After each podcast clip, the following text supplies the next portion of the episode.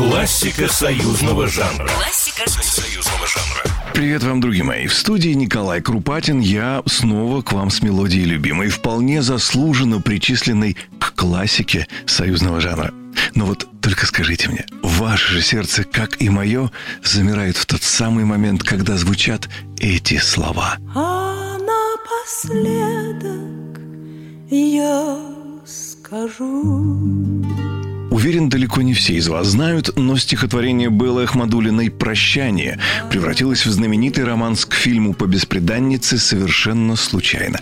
Лишь потому, что Эльдару Рязанову не подошел ни один из классических русских романсов. Хотя, будучи большим знатоком и ценителем романса, режиссер потратил на поиски немало времени и сил. Однако интересно не только это, а и то, что у стихотворения «Прощание» есть адресат – и весьма печальная история. Знакомство 20-летней поэтессы Беллы Ахмадулиной и 25-летнего поэта Евгения Евтушенко мгновенно переросло в жаркий роман.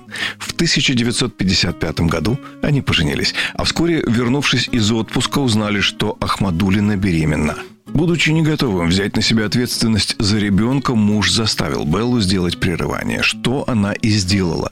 Как призналась позднее в одном из своих интервью Евтушенко, «Я не понимал тогда, что если мужчина заставляет любимую женщину убивать их общее дитя в чреве, то он убивает ее любовь к себе». Мы не поссорились. Наша любовь не умерла, она перестала быть. А вскоре появилось и стихотворение, что спустя годы стало тем самым пронзительным романсом. Должен заметить, что Эльдар Рязанов, остановив свой выбор на стихотворении, удалил часть, не вписывавшуюся, по его мнению, в контекст сюжета фильма «Жестокий романс». Музыку, как вы, возможно, знаете, написал гениальный композитор Андрей Петров. А с просьбами об участии в записи Рязанов отправился к популярной джазовой певице Валентине Пономаревой.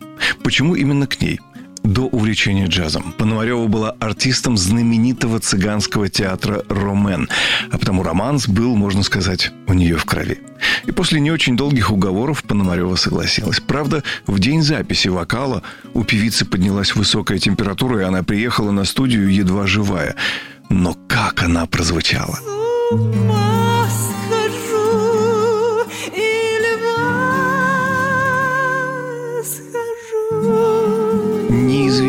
Какой причине, но имени Валентины Пономаревой, украсившей своим исполнением этот великолепный фильм, в титрах не оказалось что стало причиной вполне заслуженной обиды певицы на режиссера. Классика союзного жанра. Классика союзного жанра. Программа произведена по заказу телерадиовещательной организации Союзного государства.